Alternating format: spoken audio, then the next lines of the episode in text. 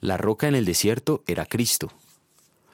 Todos también comieron el mismo alimento espiritual y tomaron la misma bebida espiritual, pues bebían de la roca espiritual que los acompañaba, y la roca era Cristo. 1 Corintios capítulo 10 versículos 3 y 4. Solo podemos ser salvos de la condenación eterna únicamente por la gracia de Dios por medio de la sola fe, sin la colaboración de ninguna buena obra de parte nuestra. Es solo por los méritos de la obediencia activa y pasiva de Jesucristo. Solo Él cumplió perfectamente todas las buenas obras que la ley moral de Dios exige para declararnos justos. Además, solo Él sufrió toda la ira de Dios que nosotros merecemos.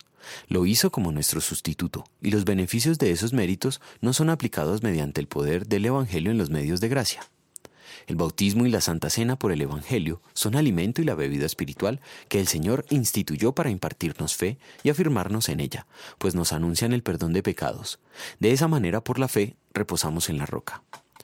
Sin embargo, el conocer las verdades de la salvación y beneficiarse de los dones de Dios al participar de los medios de gracia no garantiza que seamos creyentes.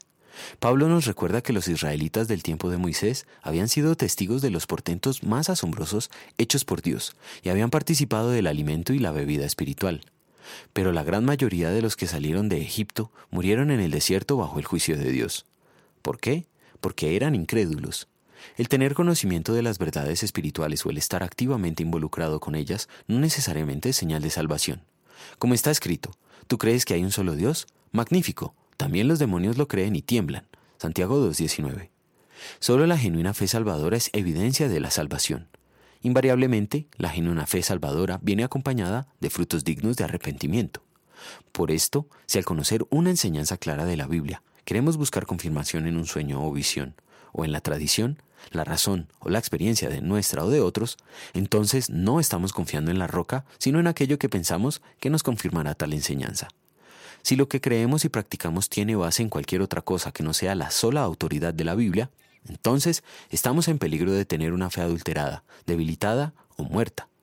Nosotros también hemos fallado en confiar perfectamente en la roca, pero gracias a los méritos de Cristo fuimos absueltos, perdonados y reconciliados con Dios. En gratitud vamos a querer confiar y creer solo aquello que claramente es enseñado por la palabra de Dios. Oremos.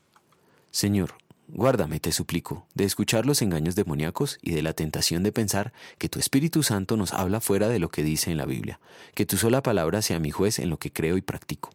Amén.